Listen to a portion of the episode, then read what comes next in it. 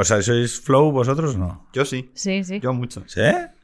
Hombre, yo, a ver, yo me- creo que me pongo más nerviosa que Pablo, pero. Yo soy super flow, por eso digo más tonterías. Pero el flow, no, pero flow digo de bailar. Ah, fatal. De flow. No. Yo creo, creo que yo soy más. En eso sí no, que no, yo- 100%, o sea, yo soy un pato, tío. ¿Sí? Soy horrible. Bueno, lo intenta. Oye, que hay muchos tíos que se quedan ahí parados. Pablo lo intenta. Ah, yo lo, importante es eso. Yo lo di todo. Lo hago fatal, pero lo di todo.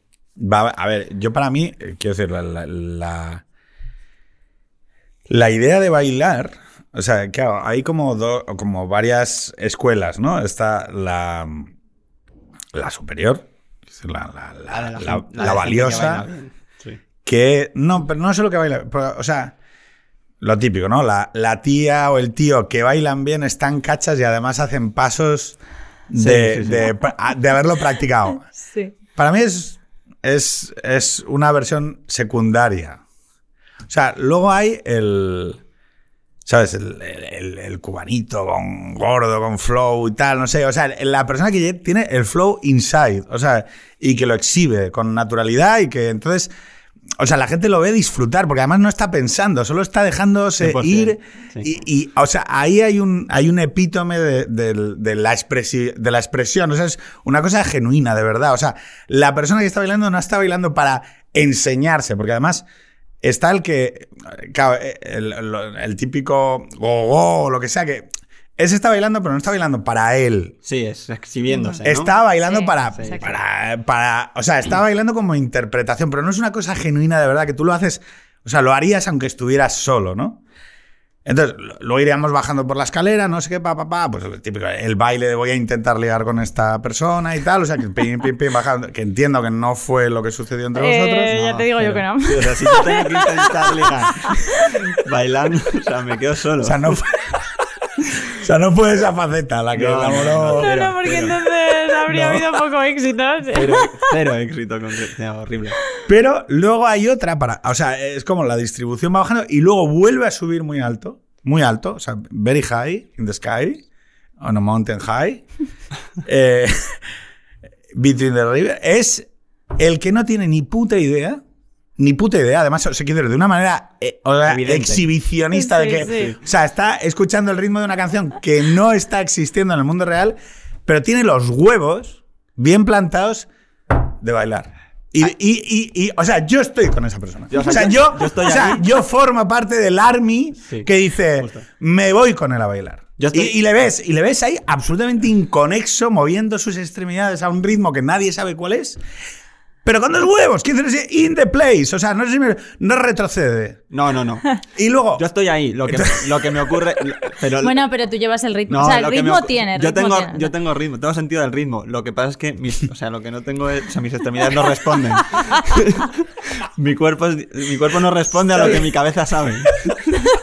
Pero luego, Es bonito eso, Claro, ¿eh? yo luego toco un instrumento y bien. o sea, o sea, tú, eres, tú eres capaz Sí, de seguir el 100%. ritmo, Sí, sí. pero luego no. mi no- cuerpo, no- mi psicomotricidad, eh, ni la fina ni la otra, ¿sabes? Está- está- Sí, sí, pero tú ves que los brazos van por un lado, las piernas por otro. justo. mm, Dices, No, pero- hay algo, hay algo. no- hay ritmo, pero no es. no. hay una intuición. Claro, y luego está el que para mí es, es más terrible, el que, el que. Ese sí que es para mí el último escalón. O sea, quiero decir, más allá de ahí solo están los círculos del infierno de Dante, que es. El que se muere de ganas de bailar. Y no lo hace. Dios. El que se muere, o sea, el que está muerto de ganas de bailar y está con una puta copa mirando a la gente que Sí. está bailando. Porque además, ese tiene dos versiones. El que mira con deseo y envidia, y luego el hijo de puta que intenta reírse de la gente que está bailando. Que ese, o sea, a ese le pegaría. O sea, le cogería una puta silla y le, y le rompería la cabeza de hijo de puta. O sea, pero eh, que es muy típico de nombres. Sí, mogollón. Sí. Eh, ¿puedo, ¿Puedo decir algo a cámara? Amigos, no- si no sabéis, no sé cuál es mi cámara, pero si no, si no sabéis bailar, da igual, a nadie le importa. A nadie le importa. Haced lo que queráis. Exactamente. A nadie le importa. Es que a nadie le Ese es importa. mi rollo, vale. A nadie le importa. Hay que- Somos legión. ya, ya, pero ya, ya, pero. No, no, pero es que a nadie le importa. A nadie le importa. Disfruta, tío. O sea, si no pasa nada, nadie, va, nadie se va a levantar al día siguiente y va a decir, Joder, José Luis, ¿cómo bailó en la fiesta de fin de año? Mira, yo o sea, tengo- tú te... Y dices, espera, tío. Mira, yo tengo un colega que baila, pero que dices, madre mía, cómo se mueve un máquina. Nico, ¿no? Nico. O sea, Un saludo. Y, Un saludo, y- Nico. y- Saluda, Nico. y cuando yo salgo con Nico, o sea, yo, o sea, me lo perreo todo. Claro. El tío baila súper bien y yo soy, y yo soy un mamut ahí, o sea, no hago nada, pero me da igual, pero lo bajo hasta el suelo, o sea, da igual Ah, todo. pero, pero es, impo- es importante eso. Es importante, o sea, decir, es importante disfrutar de las cosas genuinas. O sea, de decir, oye, mira, aquí hay una parte de mí que se expresa. Y, joder, hay muy pocas, hay muy pocos momentos en los que en los que entramos en contacto con esas mierdas, ¿no? De decir, oye, pues hay eh, eh, pocas experiencias en el mundo cotidiano y contemporáneo que no estén intermediadas por intereses, por oye, cómo esto, porque tal. por- quizá, quizá precisamente yo soy un poco contradictorio Bueno, esto se puede utilizar para ligar. Sí, hombre, sí, se puede utilizar para eso. Como mil cosas, pero, pero hay una expresión más pura. O sea, hay una expresión pura que es el disfrute, el, el- el- joy, ¿no? Claro, yo creo que antes estábamos hablando de cómo se conecta eso con las dimensiones de propósito en la vida, porque yo creo que en la conversación inicial que, que tuvimos aquí, además vosotros sois eh, más jóvenes que yo, tú más joven que ella, también hay que decirlo, es decir, aunque no lo parezca. eh, Estoy, estoy peor cuidado. Gracias. Me cuido menos. no, no, está bien. Eh, claro, hay un momento en el que tú vas definiendo tu carácter, ¿no? Es decir, y vas construyendo un- tu, tu persona de madurez. ¿Quién vas a ser? O sea, yo soy Pablo, ¿no? Pero soy Pablo y fui Pablo con 15 años, fui Pablo con 18, soy Pablo ahora con 26 o, o- 26, 26. Con 26, ¿no? ¿Quién va siendo Pablo? ¿Y, y cómo va cambiando a medida que va descubriendo cosas sobre Pablo y sobre quién, quién, Pa- o sea, quién Pablo quiere ser? Justo. Que es un poco, el- eh, que además justo hemos, hemos estado hablando antes de esto, es, joder, yo no creo que haya eh, giros de 180 grados, sino que hay como un continuo en donde tú vas creciendo y vas construyendo la persona que más o menos vas siendo, ¿no? Y vas, y vas tomando decisiones que consciente o inconscientemente te construyen. ¿Sabes? Cons- Consciente o inconsciente, pero ¿te refieres a la experiencia de esas decisiones o a la decisión de tomar una decisión? O sea, tú vas caminando y hay un momento en el que dices, no, pues voy a estudiar esto. O voy a hacer esto otro. Ahí es consciente. Pero a veces no. A veces dices, eh, pues salgo con estos amigos y no con estos. Y a veces nunca pien- o sea, no piensas bien por qué con estos y no con los otros.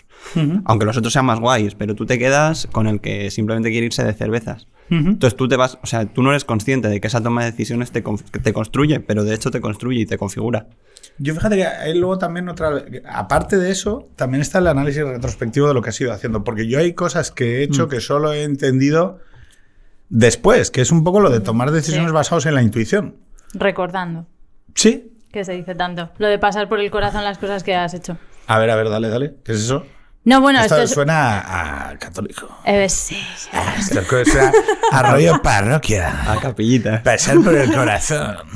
Bueno, ver, a ver. es que yo, a ver, estoy de acuerdo con vosotros en que todo es un proceso, Sí. pero creo que sí podría, o sea, si me pusiera en silencio a pensar un rato, podría decirte momentos específicos de mi vida en el que sí ha habido un cambio. O sea, que, que todo forma parte de un proceso, pero ha habido partes que yo puedo decir, vale, aquí hubo un cambio de rumbo.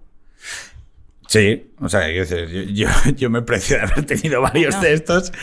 Sí, pero la duda es cuándo se produce el cambio de rumbo. Cuando tomas la decisión, la decisión es el... O sea, voy a decirlo así. La decisión se produce cuando tomas la decisión o una vez que has cambiado el rumbo, cuando revisas la decisión y ves lo que ha sucedido al hacer ese cambio. Yo, por ejemplo, en los cuidados, ejercer los cuidados. Para mí, ejercer los cuidados, retrospectivamente, ahora veo que ha ejercido, ha ejercido una influencia mm, crítica en, en mi persona como sujeto moral.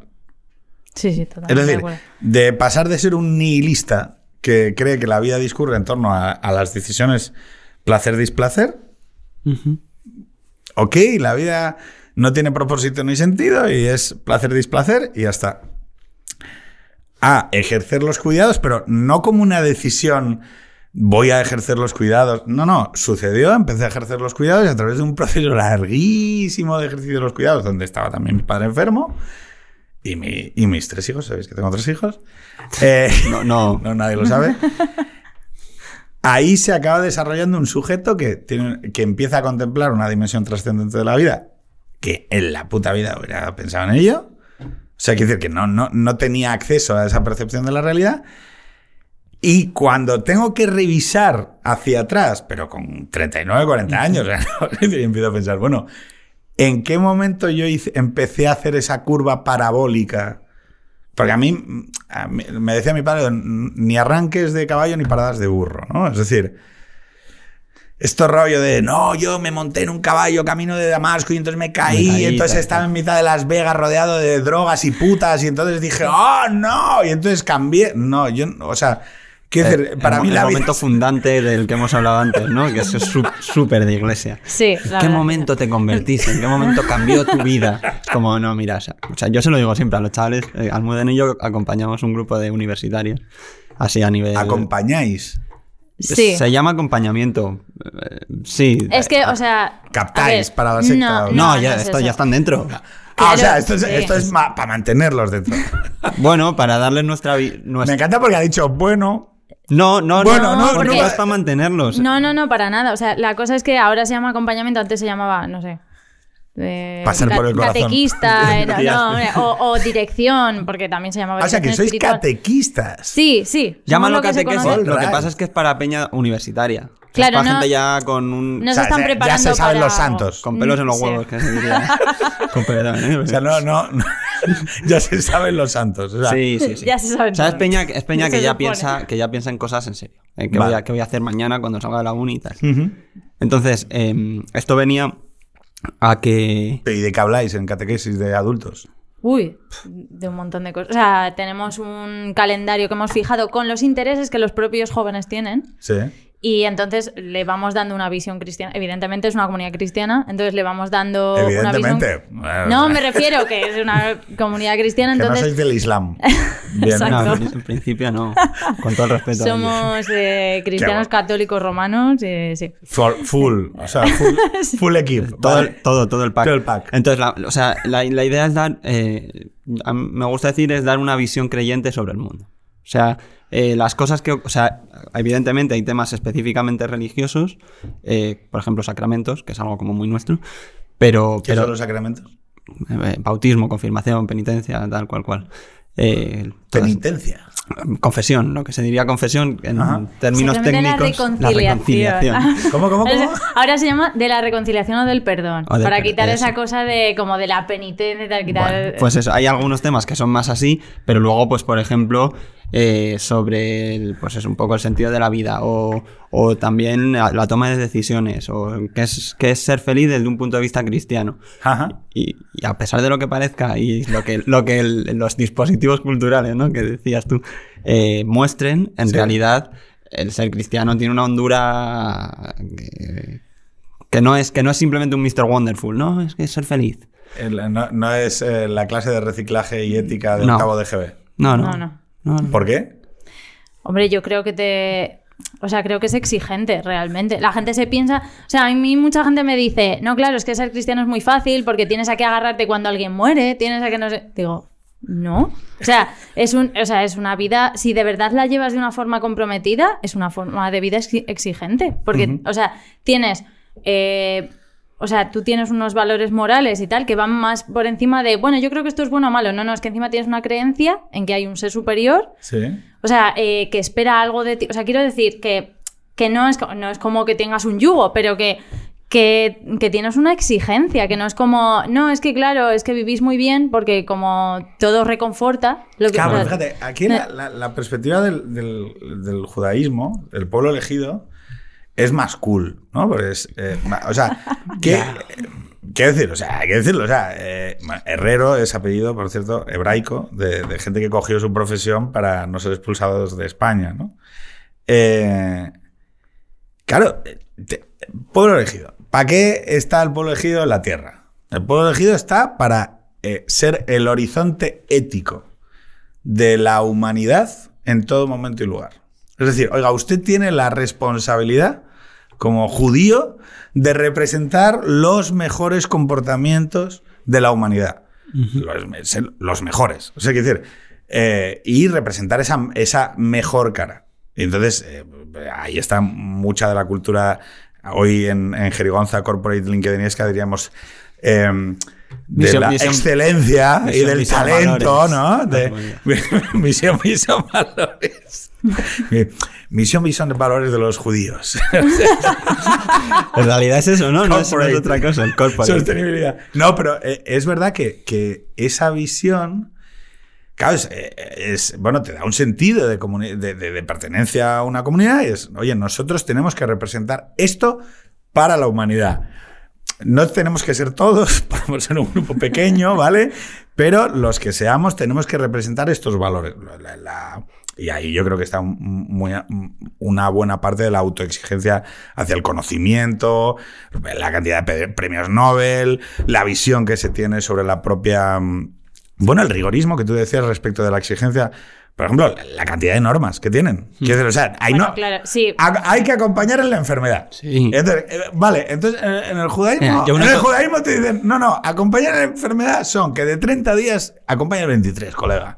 Y si no, no lo estás haciendo bien. Sí, o sea, o la, la- la lista de. O sea, en el. Deuteronomio, la lista de animales que no te puedes comer, entre ellos el camello. tío. O sea, que dices. bueno, eh, eh, Seguro no que. lo- No, no lo he probado, igual está bueno, ¿eh? Pero. No, pero, pero claro, eh, es, es la, el esa, ese rigorismo que tú hablabas de, de esa pérdida de la identidad católica o cristiana como una identidad exigente, que yo creo que deviene de, la, de lo que se llama cristianismo cultural, ¿no? Es, bueno, estamos todos aquí. O sea, en realidad mm, me vale con que la gente se bautice, me vale con que la gente se forme parte culturalmente de una cosa un poco difusa, porque en realidad estamos todos, ¿no? Y luego cuando tú empiezas a conocer a creyentes que de verdad son, vamos a decirlo así, de verdad practican la religión, la practican Sí. como una praxis, es decir, la religión como una filosofía práctica que tiene que tener un impacto En tu tus, en tus acciones del día a día, los cojones. Una cosa, los cojones es una cosa cultural. Bueno, no, sí, yo más o menos sí. Hoy es Santa Judea, ¿no? Vale, guay, de puta madre. O sea, que, o sea no, eh, el fin de semana voy a misa y tal. No, no es eso. Claro, pero es verdad que en España hay un. Hay, un, hay una fuerte ascripción a, la- a, esa visión del cristianismo cultural. Bueno, ¿Tú que crees? Cada vez menos. cada vez- no, ha existido como elemento Ah. mayoritario hegemónico durante muchas décadas, pero hoy ya se ha disuelto. Que es, es así, o sea, Sí, claro. Hoy tú ya no tienes por qué vivir en un mundo en donde se exprese Dios en ninguna forma ni manera. Es más, yo lo que, lo que repito y repito, intento repetirle en todo momento es, oye, sois una minoría.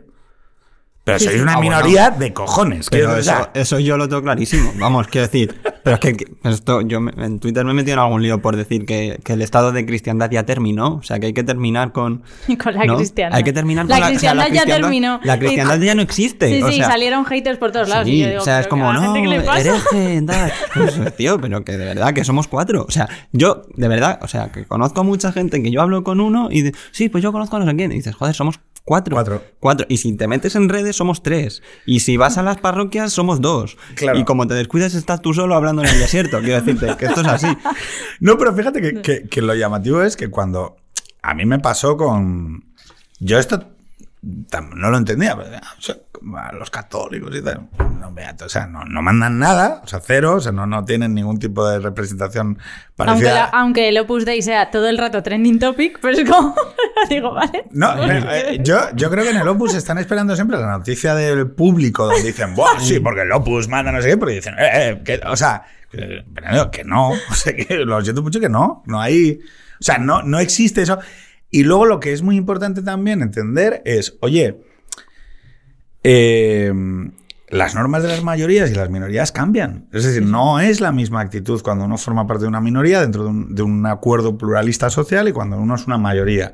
Cuando uno es una mayoría tiene que ser tolerante, aceptar la diferencia, ceder, pactar, mm, acomodar al, al que es pocos. eh, o sea, esa es la norma. Pero cuando uno es minoría lo que tiene que volverse es denso. Denso, levantar la mano, decir aquí existo, estos son mis valores, son innegociables, es decir, porque además como no tengo la necesidad de representar a una mayoría, son estos son mis valores. Y además es que es bueno para todos que queden claros, porque si no me vais a arrollar, que es un poco en lo que, en lo que estamos ahora, ¿no? Claro, el, el acuerdo social de mayorías y minorías, yo creo que es, este es uno de los puntos de inflexión y yo me di cuenta, sobre todo, cuando empieza a defender lo de la maternidad y lo de los cuidados y lo de tener hijos como bien social. Y de repente me di cuenta oye, que Estás no solo. ha- Estás solo. Esto es un que- tema. mira, que esto es- no, solo, no, solo estoy, no solo estoy solo, sino que me doy cuenta que lo que está creciendo es otra visión del ser humano, otra visión de la persona, donde, y, y digo, oye, como ha, como ha habido procesos de subculturas que se vuelven dominantes y acaban cambiando la visión global de la, de, de la sociedad porque tienen más densidad en su creencia. Entonces, eh, es lo- una subcultura se vuelve densa y de repente yo me voy a tener que voy a tener que ac- acabar justificando dentro de 20 años que mi perro no es lo mismo que tu hijo. Perdón, que mi hijo no es lo mismo que tu perro. Y, y habrá sucedido porque todos creíamos que estaba clarísimo que no, no, que, que esto no va así. o sea, O sea, ahí, eh, con lo de volverse denso, dos, dos cosas. Uno, o sea, básicamente es lo que nos piden los chavales que acompañamos. Que eso, que yo es una cosa que, que repito mucho. eh, dejamos, dejemos de tratar a la gente joven como si fueran gilipollas, con perdón, o como si fueran adolescentes, ¿no? O sea, la gente necesita densidad. Ahora, cuidado porque densidad no es hablar entre nosotros, ¿eh? no. Uy, porque es que esa- no, no, es que te- Mm, quiero es decir, que esa es la dentro de la iglesia también ocurre eso. Sí, ¿no? Quiero decir, hay gente que solo quiere hablar entre ella, quiere que, o sea, que nos cerremos aún más. O sea, como- que... como, no, no, hay que guardar la esencia, hay que guardar... Porque si no, porque si te, si te vuelves mundano, ¿cómo que te vuelves...? O sea, quiero decir, es que Jesús no hizo otra cosa que llegar al mundo y volverse mundano. Quiero decir, si crees en eso, ¿no? Mm, pero, pero fíjate, ni siquiera. plan, no, pero No que te- ni, ni siquiera. O sea, incluso va más allá, ¿eh? O sea, ni siquiera es. Eh, porque, porque también hay gente progresista que, es- que se habla entre ellos y ya. No, vamos a hablar de la apertura del sínodo de no sé qué. Es como cojonudo, está guay porque creo que hay que dar un pozo intelectual. Ah, no, no, yo no he dicho... Yo he dicho que... Quiero ¿Qué es decir, que ocurre en general, que ocurre... en- Movidas cristianas, es que si te lo cuento. Se pero- eh, Que puede ocurrir a un lado o a otro. Lo sí, que digo es justo. que ocurre, ocurre. Pero que, vol- que volverse denso en realidad no es otra cosa que, que, que vivir. Perdón, que vivir- volverse de eso no es ser un coñazo. No, no, no, no, no. O sea, si se Digo- puede ser muy divertido. Si es el tema no es ese. El tema es ser muy divertido o muy coñazo, me da igual. Solo pero- con los que pero piensan solo con como los tú. Claro. No, es O sea, que- las cámaras de eco. Sí, claro. Claro, y- que- y cre- y luego cre- utilizar tu propio sistema para. O sea, yo siempre he pensado que, que el debate pule la espada. Es decir, que tú tienes que ir. O sea, que, decir, que tú defines muchas veces. O sea, eh, esto lo dice bueno, ¿no? Pensar es pensar contra Pensar algo. en contra. Pensar es pensar contra algo. Y entonces, tú muchas veces descubres los, los- los- perímetros afilados de, tu sistema moral o los límites, incluso que los tienes, porque no, no. O sea, cómo operas, eh, lo, lo lo operas respecto de, de un otro. Entonces, claro, cuando tú renuncias y solo te abras en, en autorreferencial, acaba muchas veces codificándose un tipo de lenguaje que expulsa a gente a una velocidad de vértigo, que es a mí lo que me ha pasado alguna vez. De- de repente llegar a una conversación y decir. Primero, no están entendiendo que yo no comparto eh, determinadas referencias, ¿no? Y esto es mucho de comunidades cerradas, ¿no? Que de repente. Y segundo, no se están dando cuenta del proceso de anticomunicación que están generando. Es decir, que no es que yo no los entienda, sino que estoy sintiendo rechazo. Es decir, y esto es una, o sea, es una cosa terrible porque además, eh, cuando tú ya estás en esa posición de- de minoría, tú hay lujos que no te puedes permitir. Uno de ellos es, es la autorreferencialidad, es decir, hablar solo para los... Que esto le pasó al PC, al Partido Mm, Comunista. Justo. oye, no, llegó un momento que... Eso le pasa mucho a la izquierda y a, y a la iglesia, curiosamente. Es que lo juro, o sea, lo, lo el pienso en serio. marxismo es una herejía del cristianismo. O sea, que, Eso dicen algunos, eso dicen algunos. Esto se lo defendía yo a mi padre. Mi padre no es de izquierdas, pero se lo defendía yo a mi padre años A. Me encanta porque Almudena ha dicho, no, de izquierdas no. No, de- no parece. No, exactamente, de izquierdas no, no es. No, lo fue, lo fue en su momento. pero ahora ya. Como, Eh, a ver, si, si de joven no eres un poco de izquierdas, uf, ¿Tú has, has sido, has sido de izquierdas? yo no. Nunca. Te lo digo verdad, siempre pero, muy facha. o sea, pero, pero me ha pasado que con el tiempo he pensado, tenía, o sea, quiero decir, luego me, he moderado molado. y digo, tío, si es que es normal, tienes que ser primero un poco moderado y luego ya si eso, te, Te va. ¿sabes? te vas a- al lado conservador, ¿no? Pero, y sin embargo, no, yo, yo no, yo estaba súper, vamos, siempre he sido súper facha. Pregunto, ¿no? Es- es- No, no, hombre, no. Yo no. pero- No, no, pero, ni hoy. pero- no, pregunto sobre ella. O sea, si tú, crees que ella es así de plancha, muy ¿Almu? facha. ¿Facha? No, facha no. Una facha. No, Almu es de la corriente. De orden. Rolsiana, eh, liberal. y- Ah, sí. Sí, un poco. las serpientes y Lo tal. que pasa es que he ido dando, he ido dando tumbos. como, como está bien. O ¿Se sea, puede ser bien. liberal y católico? Uf, sí, hay quien lo defiende. Ah, yo me he dado cuenta con el tiempo que a mí ser totalmente. O sea, quiero decir, liberal, eh, yo conozco gente anarcocapitalista y te defiende que se puede ser anarcocapitalista y cristiano. Y digo, mm, Hay o sea, cosas que no. Yo se lo digo, decía, no, no se puede ser decía- porque nosotros tenemos un sentimiento de comunidad, de cuidar al vulnerable, de no sé qué. es- O sea, no, no es posible. Mm, Yo se lo decía a Quintana Paz el otro día con el artículo este que sacó de las nuevas derechas, no sé qué historias. Y, y uno de los términos que usaba era neocatólico. Y yo le decía, eh, todo guay con el artículo, muy, muy combativo, pero, pero en el momento en que pones católico y un apellido, mm, algo cae.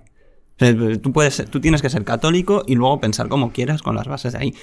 Porque hay- posiciones más fácilmente defendibles, ¿no? Pero desde ahí tú puedes ser izquierda radical, comunista no, porque entonces tendrías que ser materialista, ¿no? Pero puedes ser comunista radical o puedes ser eh, liberal eh, a tope, pero, pero, pero es que hay cosas de la doctrina social de la iglesia que no te permiten ir a ciertos puntos.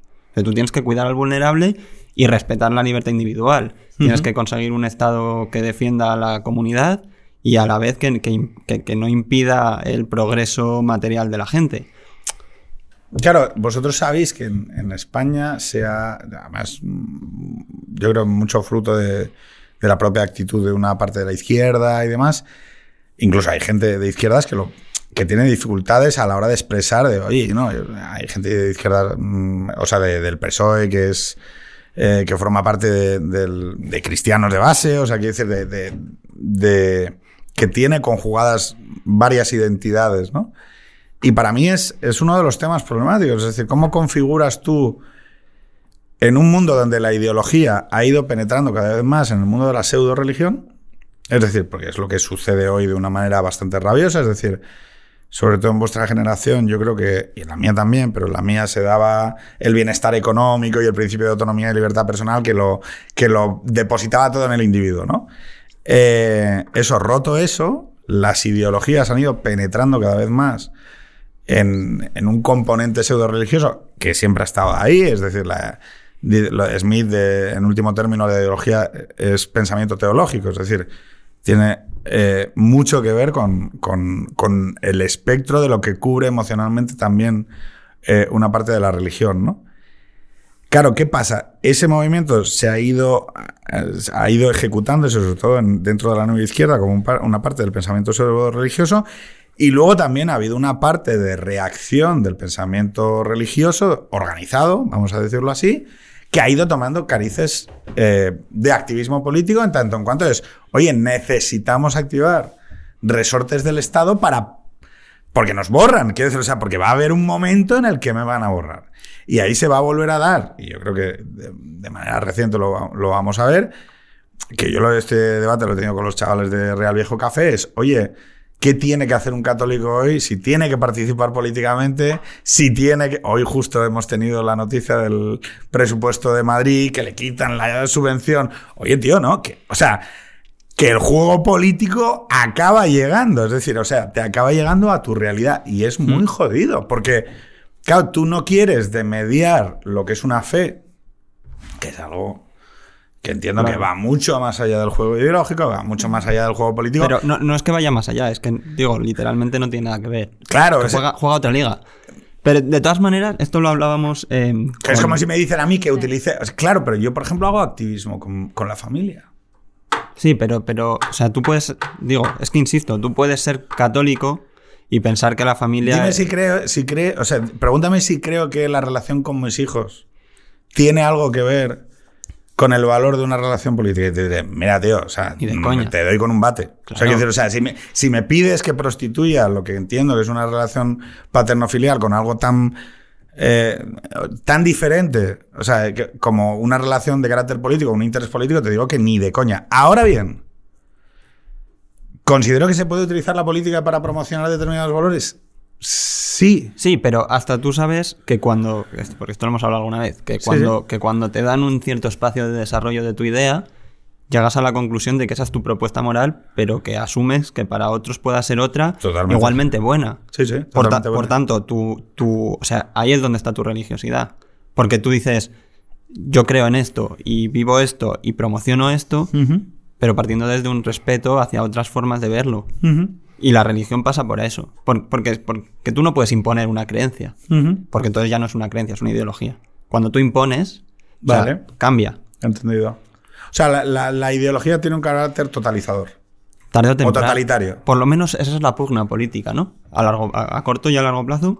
Querer vencer sobre el otro. Sí, claro, porque si no, no hay política. Tienes, tienes que confrontar, si no, no hay política. Pero otra- no vencer por vencer, sino porque piensas, ¿no? Que lo que tú defiendes es lo mejor.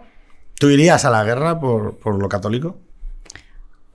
Mm, Pero guerra te refieres literalmente. Sí. ¿Mandarías a mis hijos a, la- a una guerra santa para recuperar las Canarias? No, hombre, no. Bueno, no, no. ¿No? Por- solo por lo católico. O sea, te refieres. O sea, invade, las Canarias son invadidas por el. En 2050 Claro, pero no estamos- por el rey de Argel, que es un rey. Vale, pero no estamos- son, son, son talibán. Vale, pero entonces estamos hablando de más cosas de lo Ah, que mira, sería. eh, mi- ya empieza a decir, bueno, si son talibán.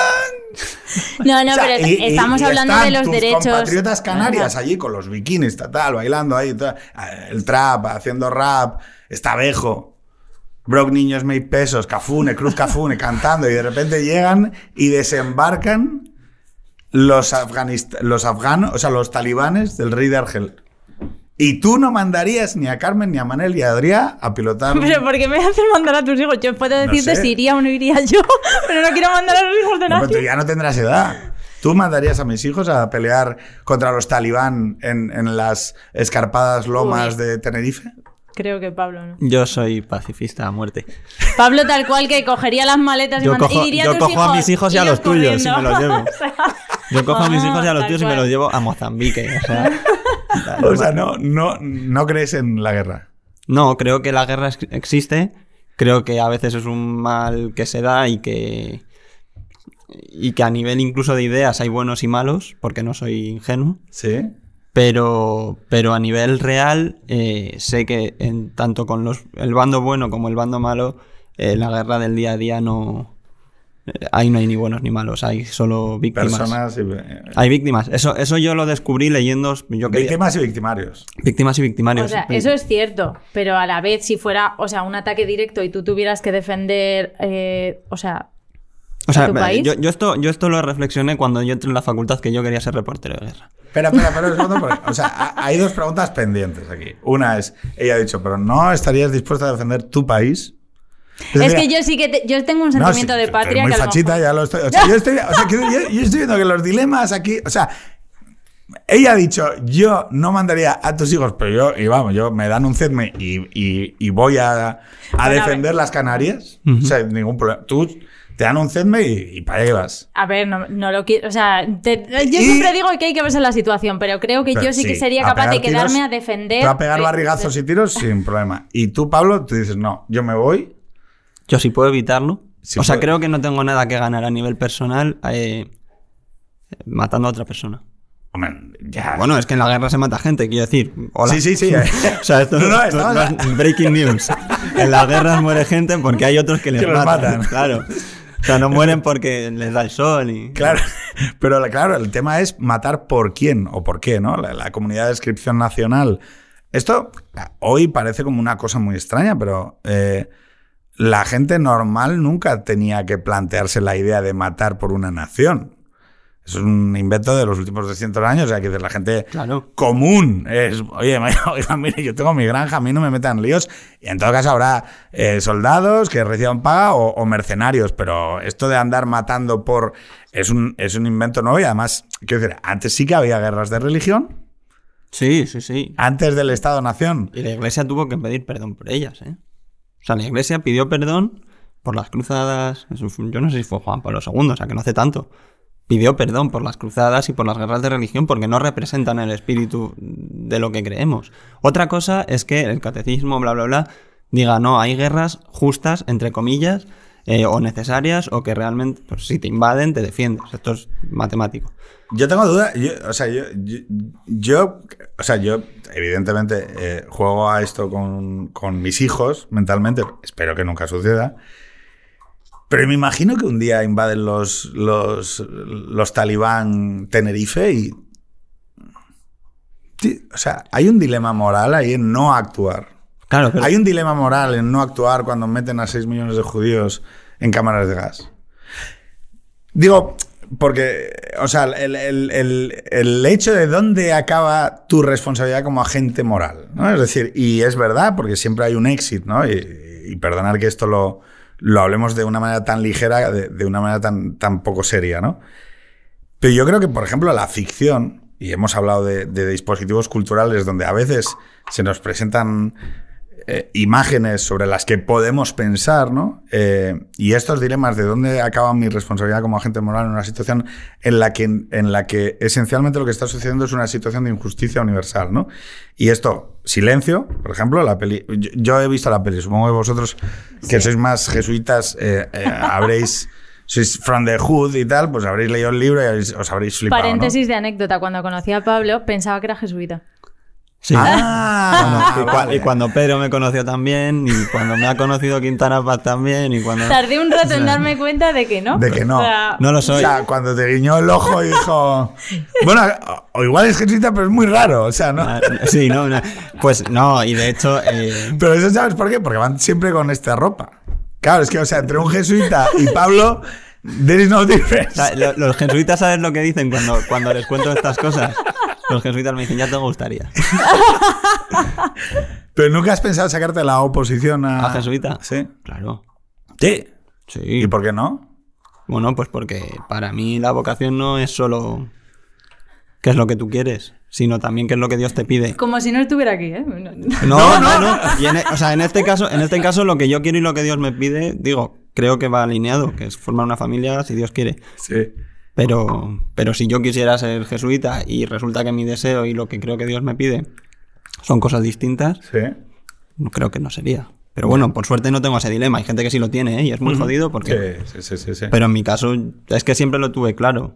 O sea, siempre decidí que yo quería formar una familia. Por suerte, Almudena piensa igual. Porque no, sí ¿Te que imaginas tendría... ahora? Digo, bueno, pues me lo he estado Yo me estoy pensando. pensando en meterme a monja. O sea, ¿hay monjas jesuitas? No. No, No, no, o es- sea, hay, hay órdenes femeninas de espiritualidad igual. Mm. Sí, San, Ign-. San Ignacio, Claro. el fundador, nunca quiso. O sea, además es una cosa que tenía muy clara, se lo pidieron explícitamente y tal. Aunque hay una historia por ahí de una mujer que fue jesuita, pero que en los papeles firma como masculino. Vale. Pero es una, es una- un inside, Como gentle. o sea, inside como- joke. Vale, vale, vale, vale. Pero y entonces, eh, solo por, por entender, o sea, eh, vosotros en esta relación entre propósito, dispositivos culturales, hemos estado hablando de silencio y demás, eh, claro, en un mundo religioso en retirada, que ya no habla de Dios en general, ¿vale? Eh, yo el otro día estaba viendo Matrix otra vez, no, porque me la quiero ir a ver al cine, tú est- estabas re- y estaba pensando, joder, la, la 3, de- de- ahora que tengo más formación sobre el tema del sacrificio, el Cordero de Dios, la sangre, el espacio de no sé qué y tal, eh, la veo mucho más religiosa de lo que la primera vez que la vi. Es la típica peli de la clase de rally, ¿eh? Sí, ¿no? Matrix, sí. El sea- Señor de los Anillos, las crónicas de Narnia y Matrix. Y Gataca. Y Gataca para hablar de la eutanasia. Gataca para hablar de la eutanasia. Sí. Vale, vale. O sea, es, es puesto No, no, rollo no. capillitas, catequesis. Sí, sí, sí, es típico. Sí, sí. Vale, ¿más obras que hablen del propósito?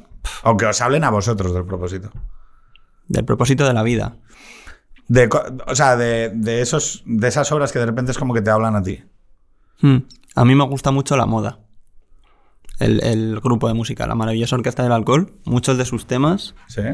hablan en esa línea. De... No la conozco. Bueno, es, un- es el, el típico grupo Vetusta Morla eh, y esta gente que, que nació a, a finales de los de la primera década de los 2000 y son indie rock, indie pop, tal y cual. Y muchas canciones eh, hablan de eso, de... O sea, hablan, hablan de, de la juventud con un propósito. Qui- Quizás no siempre, bueno, probablemente no hablan de lo religioso, pero sí hablan de eso, de, mm, ¿quién nos va a salvar, no? Eh, de, la, la de, de la decadencia. ¿Quién nos- o sea, hay una canción que se llama ¿Quién nos va a salvar? que dice literalmente eso, ¿quién nos va a salvar de la decadencia? Y entonces, pues, tuve una reflexión ahí. Está, está guay. Está guay. Compañera.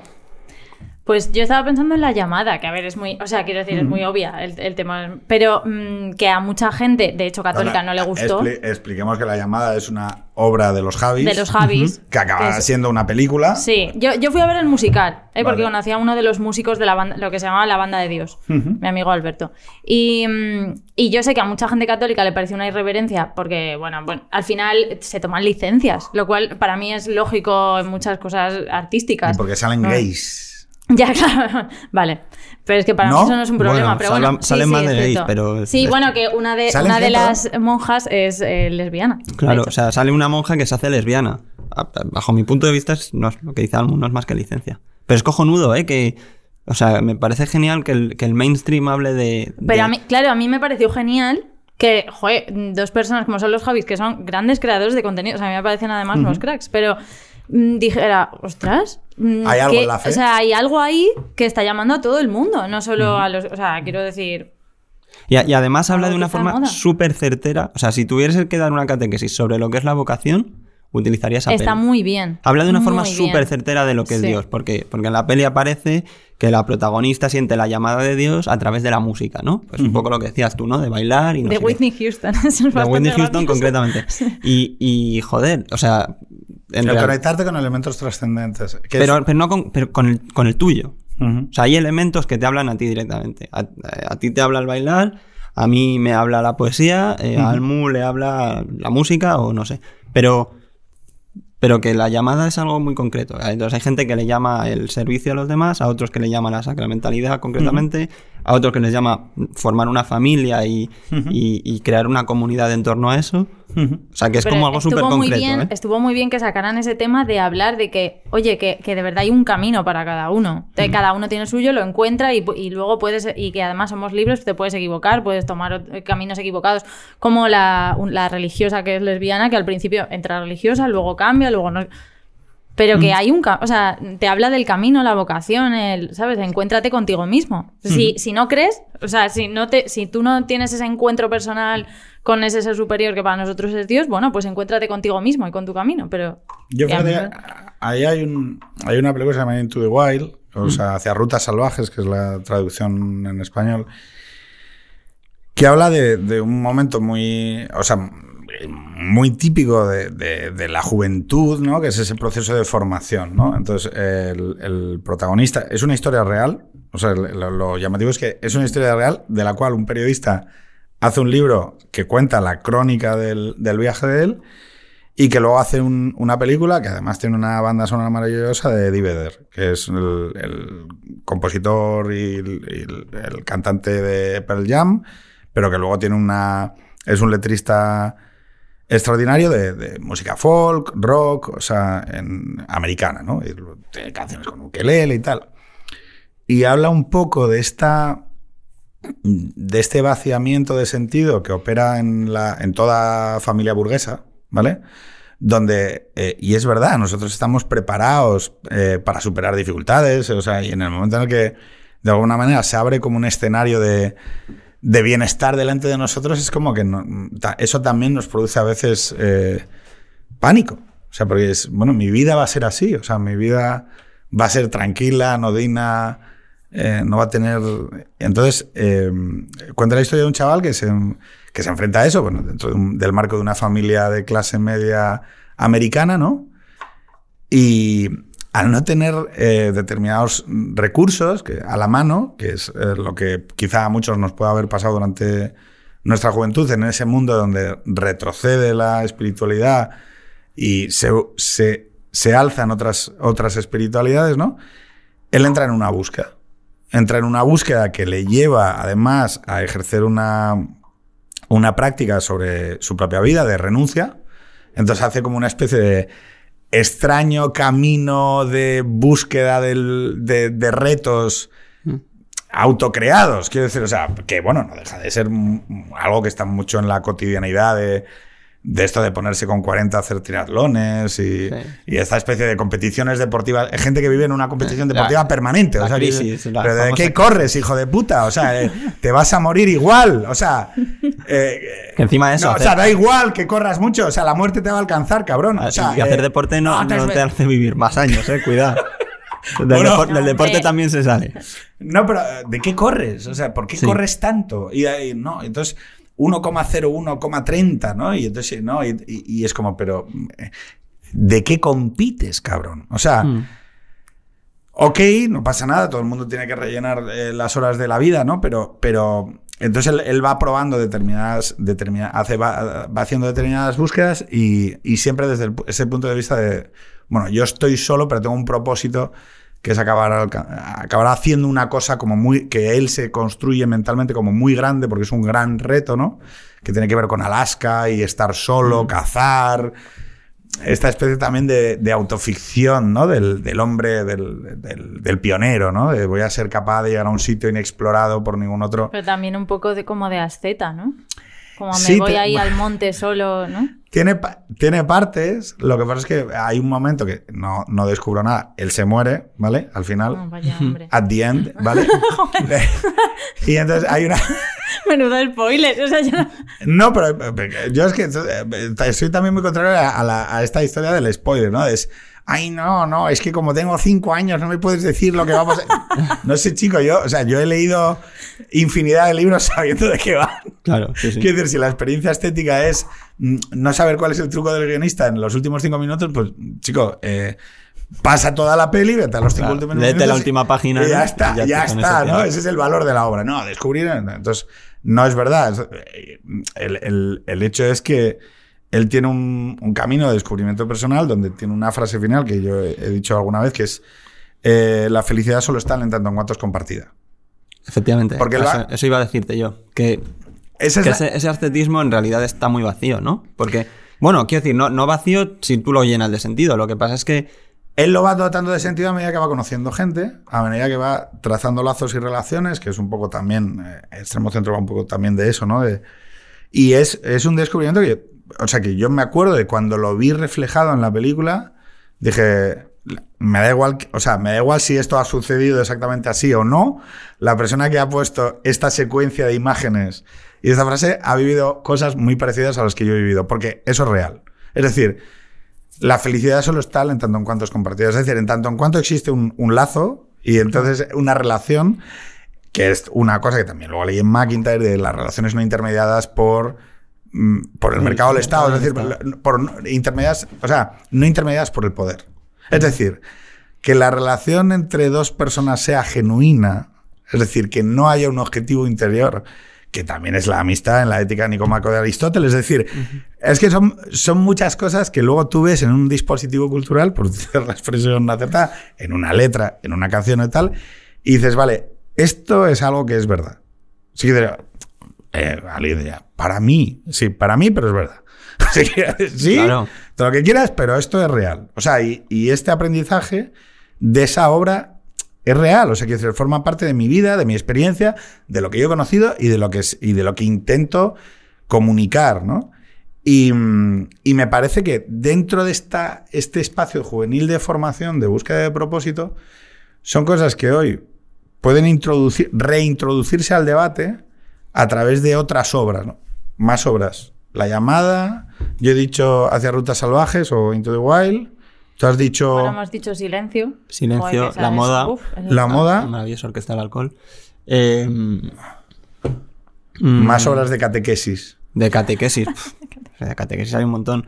Eh, Matrix. Matrix también hemos hablado de ella. Hemos, La La Land, hemos hablado de... La La Land. La La- lo que pasa es que fíjate, La La Land yo la pondría como el- el- lo que no tiene que ser. La, La Claro, Land- es que- La La Land es lo que no tiene que ser. Es que a mí, o sea, me hizo gracia porque yo pensé, la, o sea, no sé si la película me está tratando de decir que han tomado la decisión correcta, pero, pero creo que cuando, cuando, eh, digo, vamos a hacer spoiler, Sí. la película trata de dos artistas. Cuidado, temazos, ¿eh? A mí, te lo juro. O sea, me flipan los... O sea, yo me pongo la banda sonora cuando tengo que currar así algo que no tal. Para pero- recordar cómo se equivocan ellos.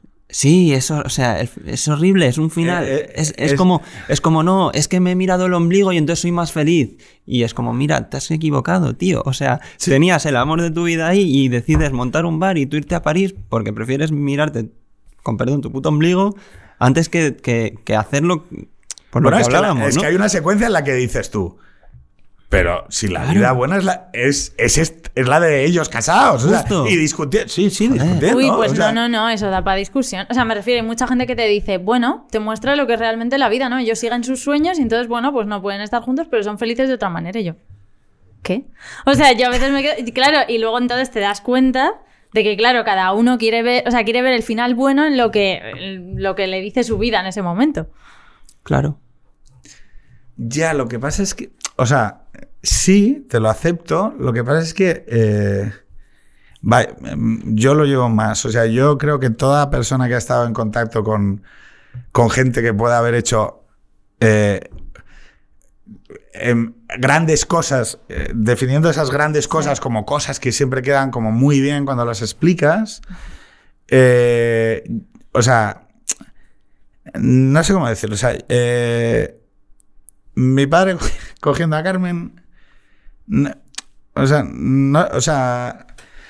eh, o sea, la idea de las grandes cosas que te acompañan toda la vida. Sí, sí. no- o sea, yo creo que eso, si has estado cerca de esa idea de la épica y tal, y luego has visto lo real, o sea, lo que de verdad te da valor al final de una vida y tal, o sea, es que mm, te cambia mucho. O sea, la idea, de, es, la idea esa del éxito, como las cosas que. El reconocimiento social, el estatus, no sé qué tal. Y luego tú, incluso gente que ha tenido eso, ¿eh? Y ves eh, la relación con sus nietos o lo que se quieren. o sea, lo que se quieren quedar. ¿En dónde se quedan? No cuando eran. O sea, ¿dónde se quedan ahora, no? Y eso te cambia mucho la, la percepción. Yo fíjate que hay otra película que lo trata mucho, que es Interstellar. Hmm. No sé si habéis visto Interstellar, que trata la... Uf, qué manu- menuda idea de olla. Es, pero- Claro, pero la historia es muy ¿eh? básica. Sí, sí. La historia es el padre y la relación con la hija. Sí, sí. Y entonces, vale, ¿qué hago? ¿Salvo el planeta al coste de la relación con mi hija? Hmm. Y, o sea, hay un. Yo, yo- quiero decir, a mí me produjo un enorme, una enorme angustia la imagen de él yéndose en coche. Claro. sí. Porque, porque todo el que, en otra, evidentemente, eh, todo el que ha tenido que renunciar a partes de las relaciones con sus hijos por hacer otras cosas, ha sentido a veces esa emoción de, joder, pero yo por qué coño no estoy ahora mismo con mis hijos. O sea, eh, y cualquier persona que digo, que no lo vives de esa manera tan agónica, ni tan teatral, ni te pones a conducir a toda Hacia hostia hacia el horizonte, ¿no? O sea, pero es verdad que el mundo contemporáneo te plantea muchas veces esas mierdas de dilemas de decir, pero si yo ahora con quien debería estar es. O sea, yo debería estar acostando a mis hijos, no debería estar haciendo esta mierda. O sea, eh, entonces sí que te habla muchas veces de, de esas cosas, de, de- de decir, joder, de esa tensión entre. O sea, de las diferentes fuerzas que actúan Claro. ante tus compromisos. Entonces, es verdad que luego tiene una ida de olla bestial, pero a mí me parece que la relación de Matthew McConaughey con la hija, que luego se salva, es que se salva a Sí, través de salva la... todo por el Sí, agujero de gusano y tal. Bueno, Bueno, en realidad, o sea, en realidad es, se salva a través del amor. O sea, quiero decir, lo que, lo que la película hace un cierre es la única energía que viaja a través del tiempo y el espacio es el amor. Hmm. Que puede, que suena muy tacky, muy cursi. Dices de parroquia, macho, pero para cosas cursi. suena muy cursi. Joder. Pero es verdad que, que- Pero si lo lees de una manera... O sea, es verdad que, por ejemplo, el, eh, una relación que se cura a través del tiempo y el espacio, a través del amor, es real. Es otra cosa Sí. también es real, ¿no? Y luego, que más? Más cosas que... O sea, más obras que, Hmm. que os hablen... O sea, yo ahí tenía, pues, o sea, eso. Yo, yo escucho muy poca música en inglés, porque la, la letra es lo que me conecta. Sí. Entonces ahí, por ejemplo, soy muy fan de Leiva, que tiene algunas canciones que sin más, otras bastante chulas.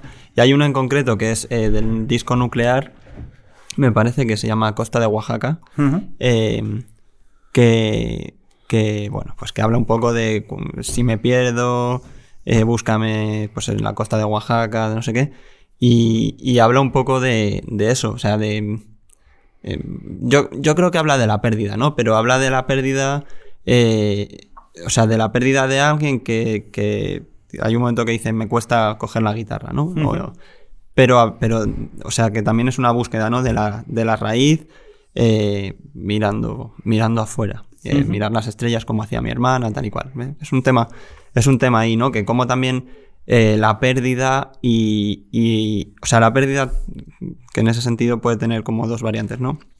Que te reconecta con esa raíz que, que a lo mejor tú crees que has perdido, de algún modo, la pérdida de alguien cercano.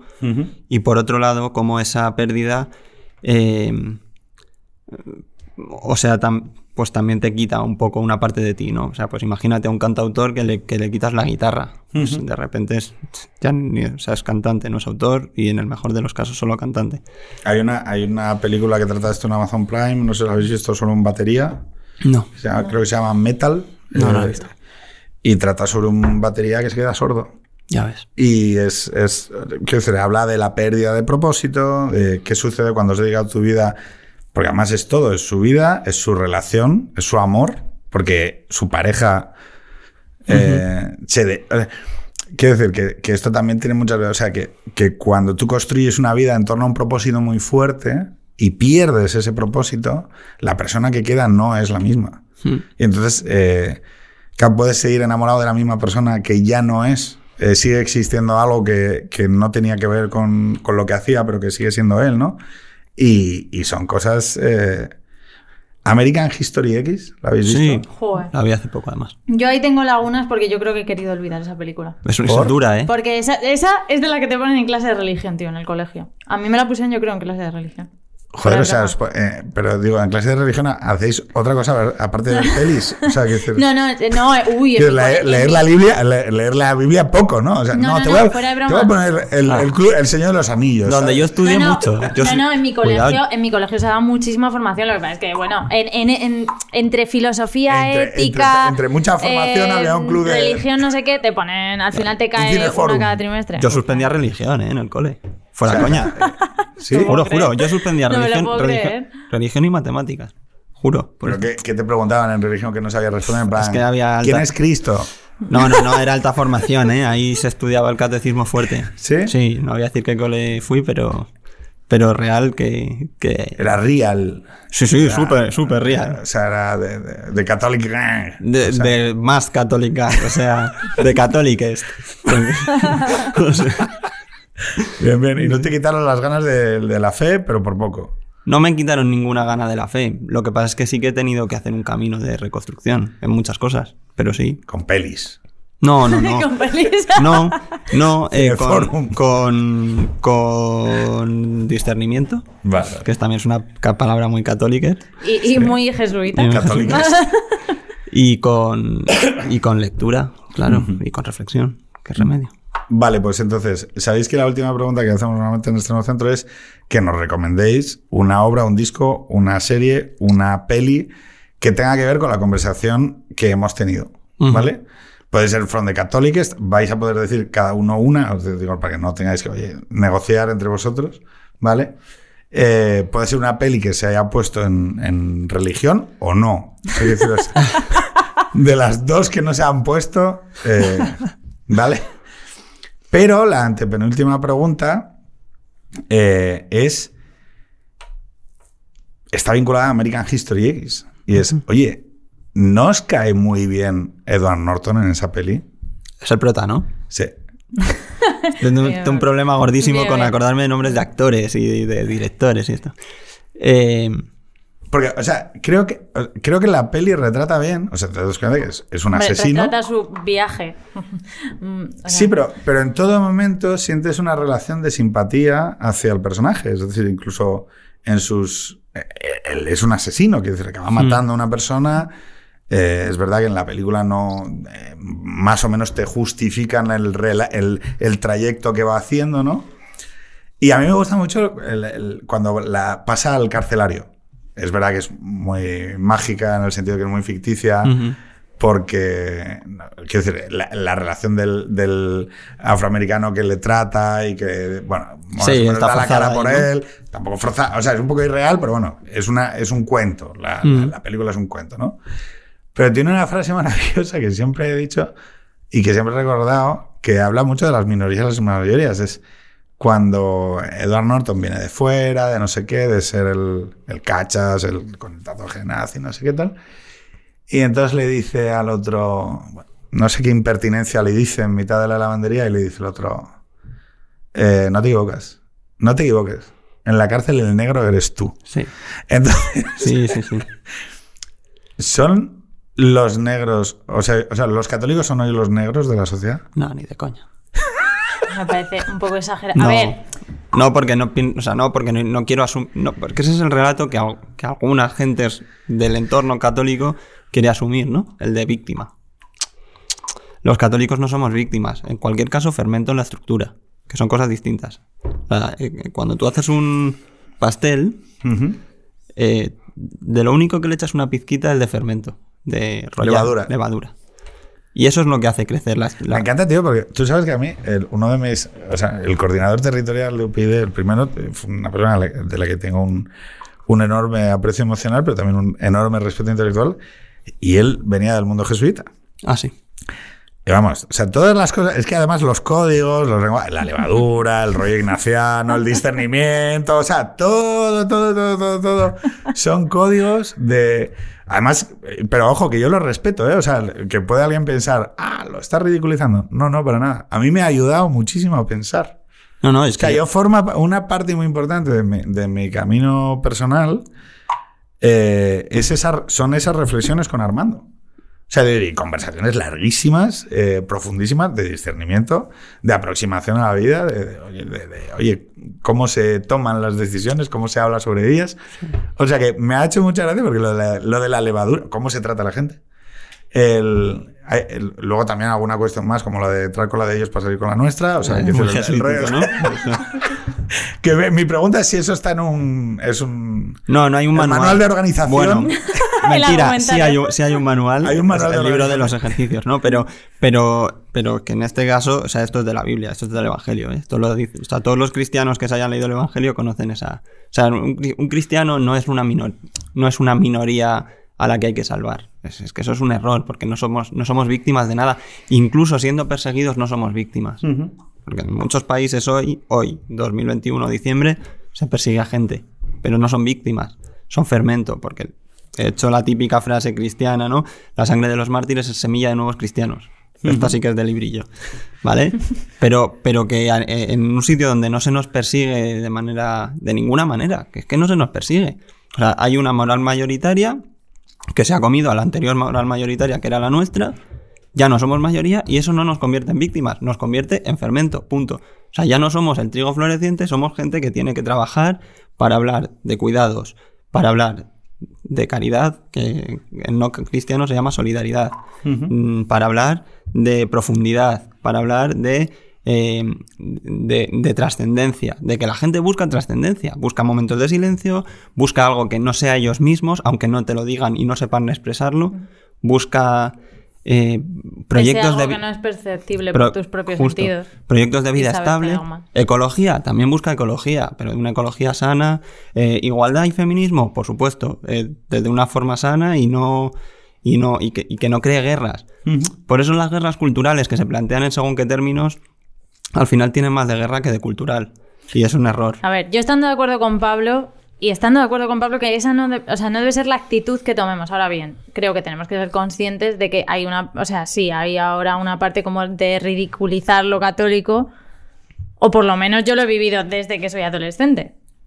a lo mejor es que tú no lo has vivido, yo lo he vivido. O sea, yo he vivido Ella- que yo era la única. Mandaría a mis hijos a cometer profesionales. Que eso es. Claro, supongo que, Hay supongo una que ahí, diferencia- ¿no? Ahí está. Hay una diferencia de actitud ante la. No, pero que. que- Pero quizás es por lo que he vivido. O sea, quiero decir, yo iba a un colegio católico Mm. y sin embargo, como llegados a un momento de la ESO, yo era la única que iba a misa o la que decía en voz alta en los debates en clase, pues mira, yo pienso esto por esto, por esto y por esto. Cierto que yo tenía a lo mejor unos argumentos un poco redichos para mi edad, porque, bueno, mis padres como que son gente que nos ha educado mucho. Y, y, mm, entonces ya era la monjita, que luego cuando empecé a sacar carácter, luego me llamaban Torquemada. Eso fue Ah, terrible. amigo. Vale, vale. Pero eso fue un, un trance de que, claro, yo empecé a sentirme atacada y yo empecé a sacar las uñas. O sea, yo no era, yo digo, no, no, a mí no me van a hacer. O sea, No porque no pudieran, pero mm, gracias a Dios tenía una red de amistades que no tenía nada que ver, o sea, mis amigas no eran católicas ni nada, pero tuve una red de amistades tan fuerte que yo dije, no, aquí la gente no me va a hundir a base de meterse conmigo.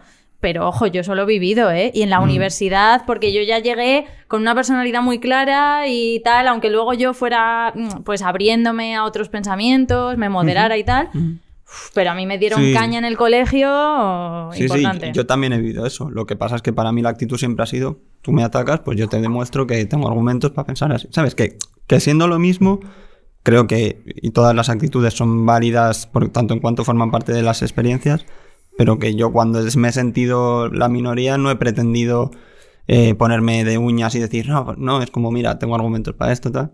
Estudiar, profundizar, dar, la- dar O sea, la buena. Te has fijado en que ha querido quedar como el bueno. No, No, pero es que- no, no. pero No, es que no. yo, tengo, yo cero. tengo una cosa es que creo- que aunque lo hayas vivido, yo no sé si en tu colegio había cierta. Pero o sea, había, pero había cierto de, universi- de ridiculizar Sí, claro que lo que tú eras con 13 años. Chicos, Sí, claro que yo lo- no es por nada, pero esto yo creo que requiere otro extremo centro, ¿vale? Cuando quieras.